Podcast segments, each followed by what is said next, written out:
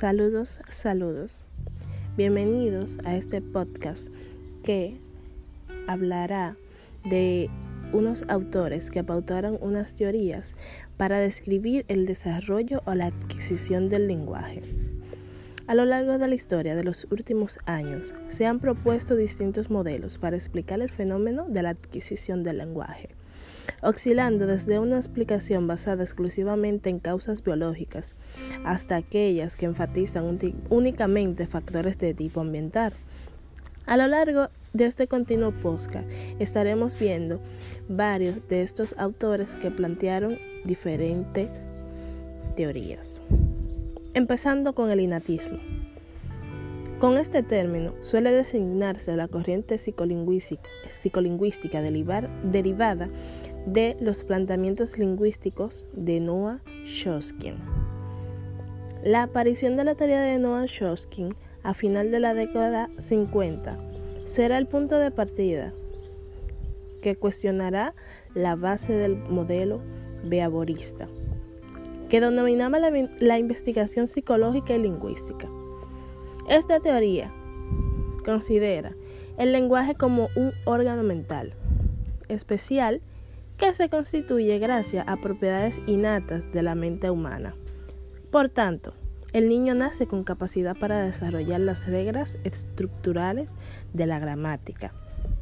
Él la llama a esta habilidad innata para adquirir el lenguaje mecanismo de adquisición del, del lenguaje.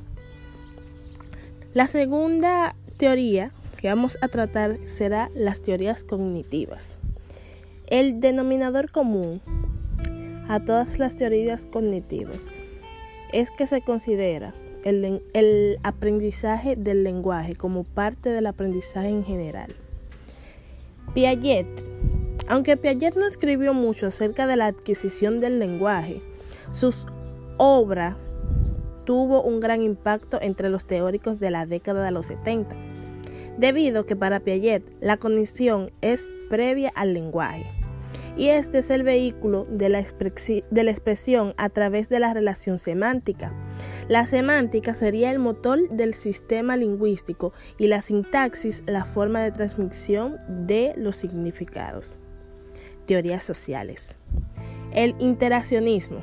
Entre las últimas tres décadas se ha producido un creciente interés por la obra del psicólogo Vygotsky y por su idea sobre, la, sobre el aprendizaje tradicional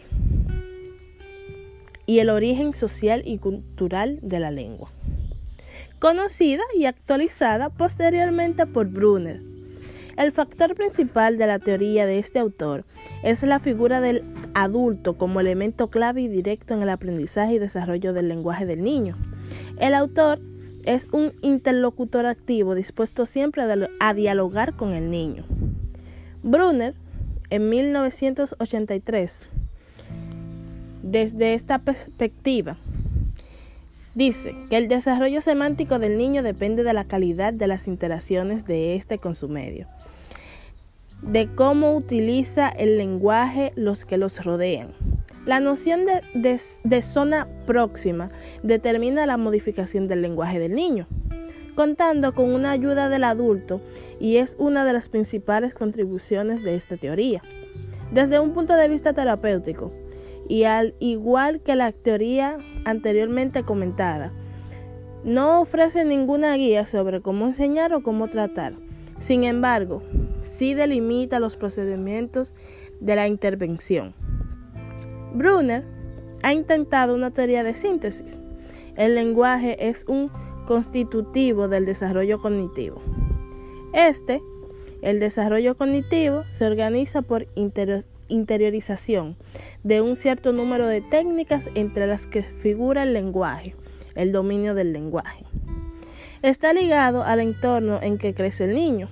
El desarrollo psicológico se caracteriza para este autor, entre otras cosas, por la independencia de cada vez más acentuada de las conductas.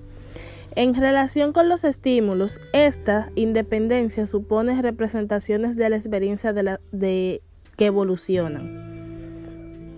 Ahora bien, los aportes de Brunner dicen que el niño está adquiriendo el lenguaje cuando se da al menos tres formas de entender esta afirmación. La primera, los niños están adquiriendo las condiciones para formular expresiones orales congruentes con las reglas gramaticales. Síntesis. El segundo indicio está vinculado con la capacidad de referencia y de significado. Semántica. El tercer indicio, la efectividad pragmática. Estos tres aspectos del lenguaje no son aprendidos en forma separados unos del otro, dado que los tres aspectos son inseparables. Por ende, son aprendidos en forma interdependiente. Al respecto, Brunner expresa, el lenguaje no crece de un conocimiento previo protofonólico o protopragmático. Requiere de una sensibilidad especial o un sistema pautado de sonido o compulsiones gramaticales a requerimientos referenciales a intencionales de comunicación, de transacción, donde se pueda producir una hipótesis lingüística. Hasta aquí nuestro podcast con varios de los autores que describieron cómo se adquiere el lenguaje. Gracias.